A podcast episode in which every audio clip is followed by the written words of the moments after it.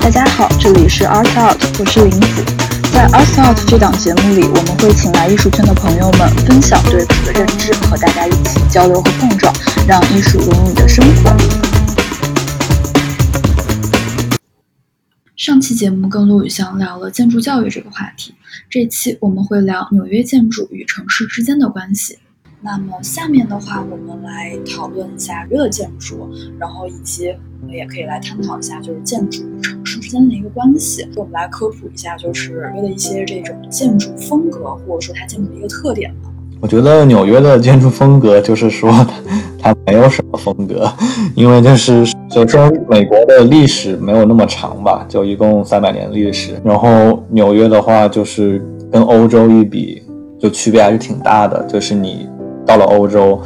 比如说你去了巴黎，或者说你到了伦敦，你一走，你可以非常非常的深刻的体会到，OK，这个老城市这地方是非常有自己的风格的。那你在纽约的话，其实它各个历史，比如说它各个时期的建筑，比如说二战前、二战后的建筑叠加在一起，然后又有很多非常非常新的建筑，比如说去年、前年建的超高层，它都同时出现在一个地方。所以你走在街上，其实你非常难，就是你很难感受到这有非常所谓的明显的建筑风格，它更多的就是一种不同的风格在一起，然后但是给人一种所谓的比较融合和和谐的感觉。那为什么就是说纽约这个它的这个城市建筑风格不一样，但却不会觉得它是很违和的呢？反而会觉得它其实是很和谐的？我我对这个问题的看法是，我认为这主要是这边的规划造成的。然后这个“规划”两个字在纽约的意义，可能跟国内的规划并不是那么完全的相同。这个规划它可能比国内的一些规划要更加的松一点。纽约的规划这两个字指的主要是 zoning，zoning 指的就是说这一块地方可以建什么。样的功能，比如说是住宅也好，或者是办公室也好，或者是商业也好，或者是工业也好，然后他会告诉你，那么那么这一块地方可以建哪些功能，以及说这块地方的房子最后可以建多大的容积率？容积率指的大概就是指这个房子可以建多大，比如说一块，大概就是指可以建几层楼的感觉。所以说，但是除此之外，它非常少来控制。比如说你的房子具体长什么样子，所以说这样的话，它的规划它控制了你这个用地的功能以及它那个最高的那个高度，就是说它的层数，然后一那但但它并不会限制你的这个呃具体的设计，所以说最后的话，房子建出来造型千奇百怪，但是说它可能都差不多高，或者说它可能都是呃住宅或者说商业。所以说，它会在整体的功能以及它的大的那个嗯大小上，可能会有一种和谐的感觉。但是它各自的设计和它各自的这个形态，可能又会有一些别出心裁，然后千奇百怪的感觉。所以说，它是既和谐但没有差异性。就是我们印象比较深的，像之前可能在两年前吧，纽约呃就是曼哈顿，它最高那个高楼四三二 Park Avenue 对吧？然后这几年的话，其实就越来越多的这个高楼这样去定义它的这个容积率。关于超高层的呃形成，尤其是就是中央公园南边五十三街那一溜这些超高楼的，嗯，其实它又有一个自己比较。具体的一个原因就是，它并不仅仅是因为容积率允许那边建比较高的楼层，那还因为纽约它允许就是，嗯，一块地从跟它相邻的地块来吸收它的容积率。什么意思呢？就是说，嗯，我这块地，我我如果建很高的楼层，然后如果我跟我跟我紧邻着的的那几块地，它的楼层就是。不想，并并不想建的很高，那么我可以把它的容积率给买过来，等于说它，说它不建高，然后我我把它的买过来之后加在我的这个地上，那么我如果旁边三四五六块地都不想建高，那么我就可以把它们的容积率全都买过来加在自己身上，这样可能我本可可能我本身的容积率只有比如说五，但加在一起之后可能会变成二十，这样的话你就出现了超高层。来是有这样一个。对，这这这是啊，纽约一个非常奇怪的一个，呃，就是纽约非常有趣的一个呃规划机制，等于说它其他地方是没有是吗？就其他地方其实也有，其实也有，就是这个并不是纽约独有的，但是说它因为纽约毕竟寸土寸金，可能大家来用这个容积率的这个那个动力就更多。所以说，它确实制造出了一些非常非常非常高的商业，就是建造出了一些非常非常非常高的住宅项目。然后，这个我具体在我公众号里面有一篇文章专门写这个，这个它的那个呃英文名字叫做 Air Right，空气权利。因为你其实是把就是呃容积率其实并不是房子嘛，容积率其实是空气，它其实是一块地上空建房子的权利。所以就是专门有一篇文章来讲解这个背后的来龙去脉，大家感兴趣可以去看一下。然后你可以呃，就是给这个听众朋友们说一下你公众号这个名字，然后大家也可以去搜索一下。哦，好的好的，我的公众号 叫做不成熟研究，然后它的英文就是它的公众号 ID 叫做 PSR 一杠然后二十六。但大家如果搜“不成熟研究”，应该可以搜出这个公众号。应该是去年吧，去年的时候就哈森亚尔斯那一片区域就是建成了嘛，然后就吸引了非常多的游客，还有包括纽约，呃，纽约市的这个人民跑去参观，或者说很多人也搬到那边去居住。那你也能给我们来讲一讲那边区域的一个规划，还有说那边建筑的一个特点？对，我觉得哈森亚尔它是纽约规划。另外一个机制的一个非常好的体现，这个机制叫做重新规划，就是 你的规划并不是你啊很多年之前制定好了之后就一成不变的，就是在有些时候就是啊你是可以把一块地来重新规划的，那么这块地可大可小，小的例子可能就是真的就是一小块地，然后说这个地方本来就是它的规划是允许它来建商业项目，就是。比如说办公室，或者说呃购物中心，但是可能开发商觉得这个地方建住宅非常有利可图，因为可能这个地方就是离离地离地铁站很近，然后有很多人想住在这里，那么他就可以去申请把这个地方的规划改成住宅。然后哈森亚尔规划也属于一种重新规划，因为大家知道那个哈森亚尔以前是铁路，然后所以说它的那个规划是工业规划，就是工业。然后，那么就是它重新规划，就变成了呃商业住宅混合规划。然后这就是一块非常大的地，可以被重新规划的一个呃例子。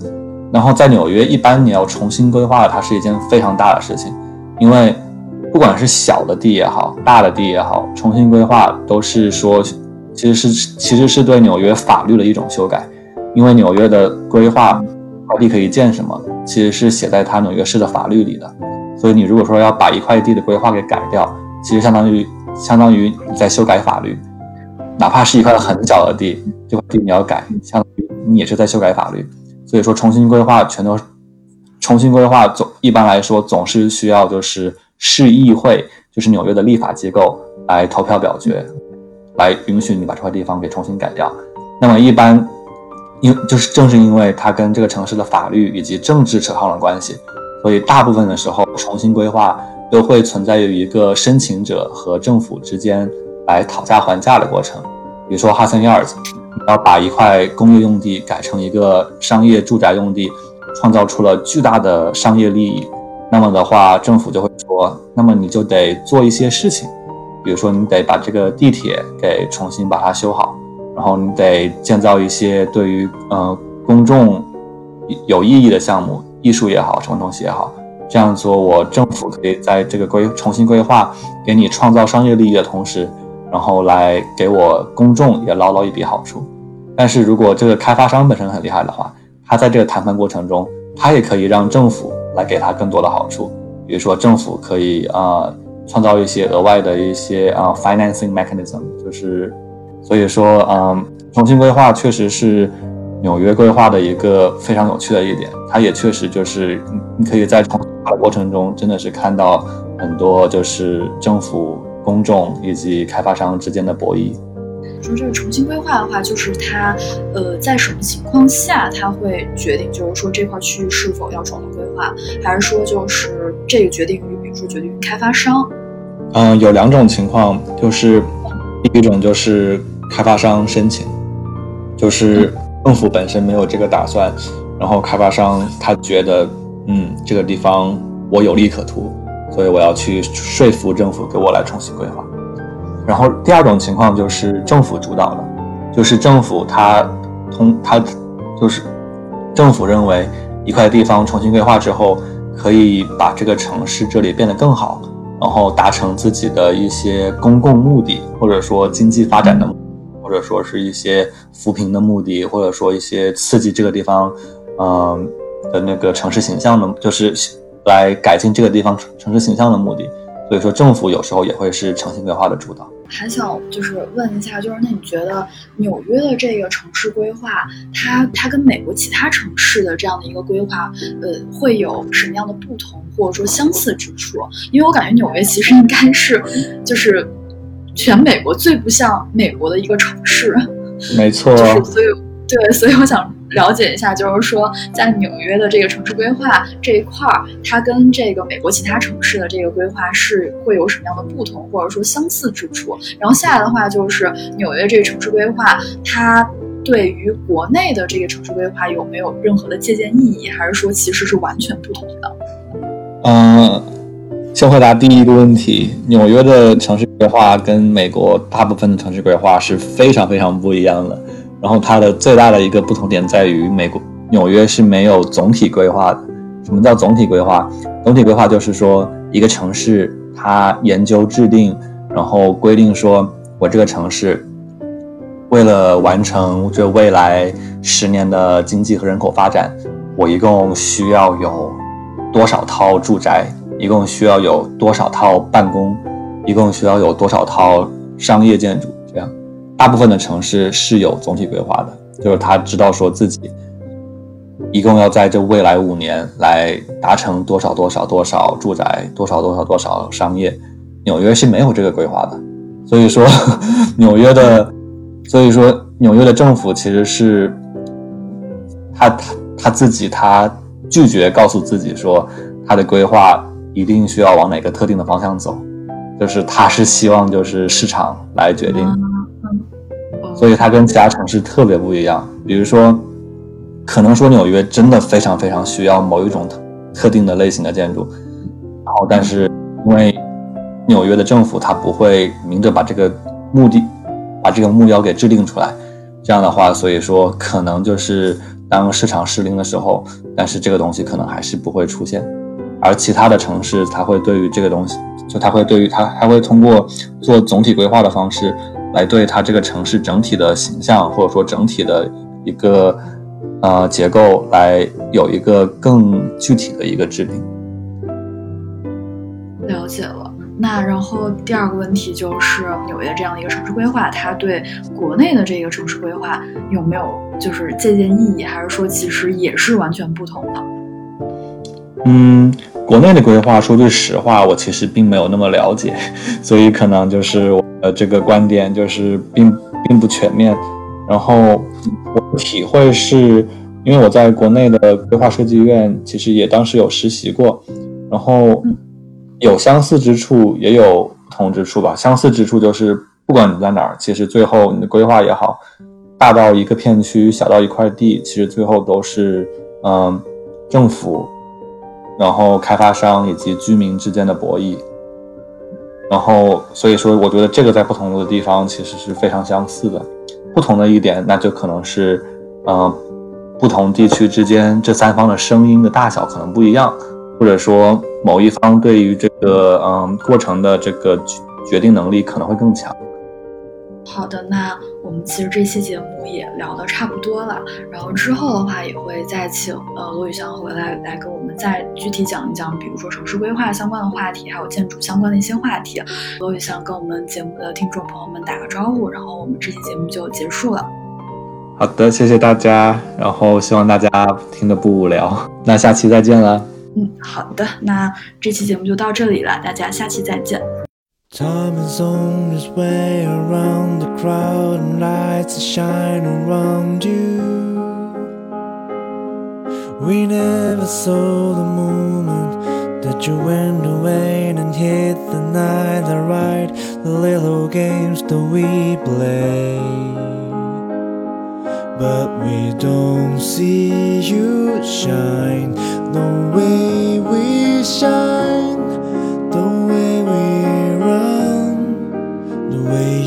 shine.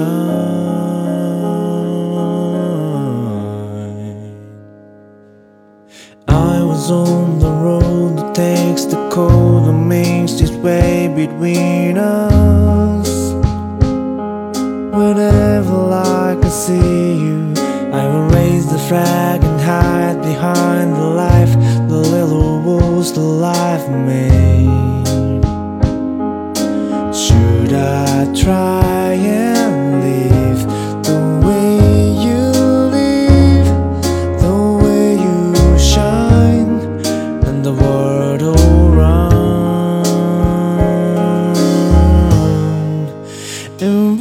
show.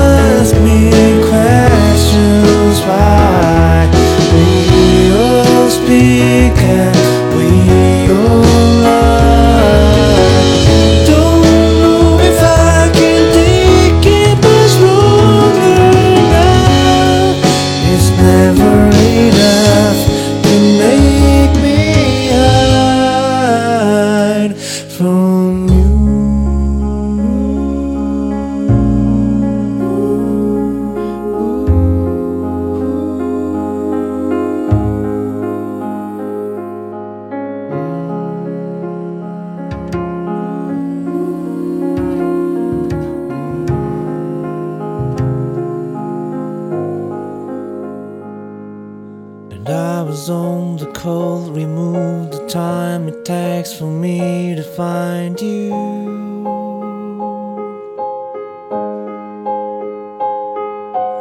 You were on the road that found again the its way around.